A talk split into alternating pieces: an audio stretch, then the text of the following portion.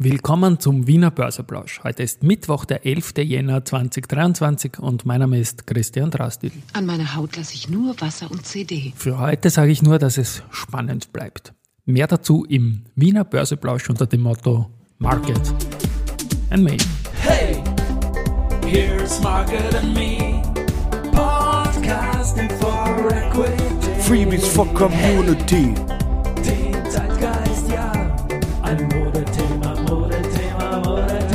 Ja, die Börse als Modethema und die Jänner-Folgen des Wiener Börseplausch sind präsentiert von Wiener Berger und Rosinger Group. 6.890 Punkte jetzt die Mathe XDR um 12.40 Uhr, ein Plus von 0,7 Prozent, also nach zwei schwächeren Tagen heute Vormittag wieder mal nach oben.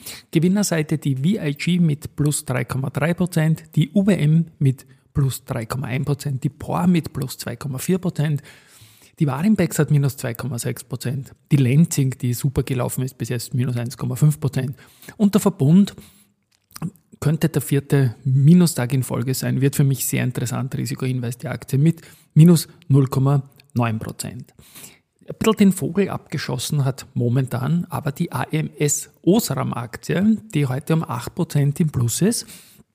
Und da schreibt mein Kollege, der Robert Gillinger, im Börseexpress zum Beispiel, dass die 200-Tage-Linie äh, erstmals seit einem Jahr jetzt in Touch ist. Und das ist bei etlichen Aktien so, bei der AMS Osram ist aber nicht nur technisch so, sondern es gibt auch einen Grund dahinter, der sehr spannend ist, nämlich dass Apple künftig eigene Displays in seinen Geräten einbauen möchte. Und das würde dann heißen MicroLED statt OLED und da könnte AMS Osram ins Spiel kommen und diesbezügliche Spekulationen in deutschen Boards liest man da relativ viel, Risikohinweis pur, aber wie gesagt, die Aktie steigt. Mein Wikifolio freut es, da habe ich eine Position drinnen. Und letztendlich habe ich das damals auch dem, dem Wolfgang Gleitner, dem Andritz-Chef, nachgekauft, der bei AMS Osram in den Gremien ist und daher Käufe melden muss und selber relativ groß eingestiegen ist. Ein zweites Medium zitiere ich auch noch, nämlich den Börsenkurier. Die haben fünf Aktien aus Österreich für 2023 ausgewählt und haben da ein bisschen fundamental ausgesucht und äh, nach Momentum-Aspekten. Und diese fünf Titel sind Andritz, Babak, Pira Mobility, Semperit und Zumtobel. Zwei Titel habe ich gestern genannt und wiederhole sie heute. Post und Föstalpine, das sind unsere beiden Firestarter 2023, nämlich jene beiden Titel, die am längsten ohne Minustag durchgehalten haben. Beide sind die ersten sechs Tage gestiegen und gestern am siebten Tag ist es dann mal nicht weitergegangen. Nachrichten Berliner Feuerwehr, die haben äh, elektrische Einsatzfahrzeuge bei Rosenbauer bestellt.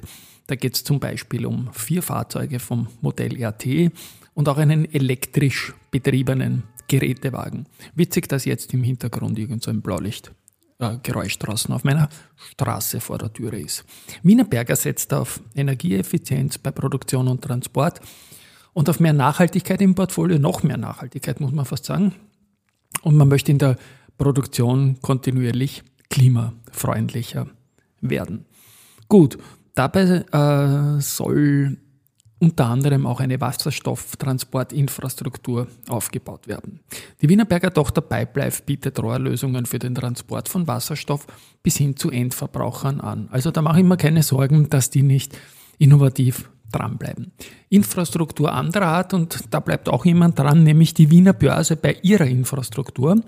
Und die sind jetzt viel schneller geworden mit den Marktdaten. Also für 270 Kunden der Wiener Börse heißt das, dass die Börsendaten von elf Märkten jetzt viermal schneller kommen. Und damit kommen wir den höchsten technischen und funktionalen Anforderungen an transparente Informationen über den Wertpapierhandel nach, sagt der Christoph Boscham, bekannterweise CEO der Wiener Börse. Und heute kommt schon der Abspann.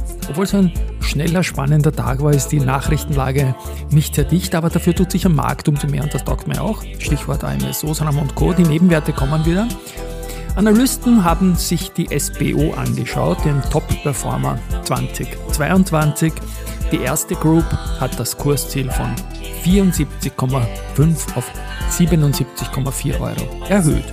Kepler Chevreux hat sich die POR angeschaut und hat einen Kaufen genannt und das Kursziel ist 15 Euro. Ja, das war's für heute. Momentan macht Spaß natürlich, mir macht es immer Spaß, aber wenn es nach oben geht, macht es natürlich noch mehr Spaß und ich denke, das ist logisch. Tschüss und Baba, bis morgen.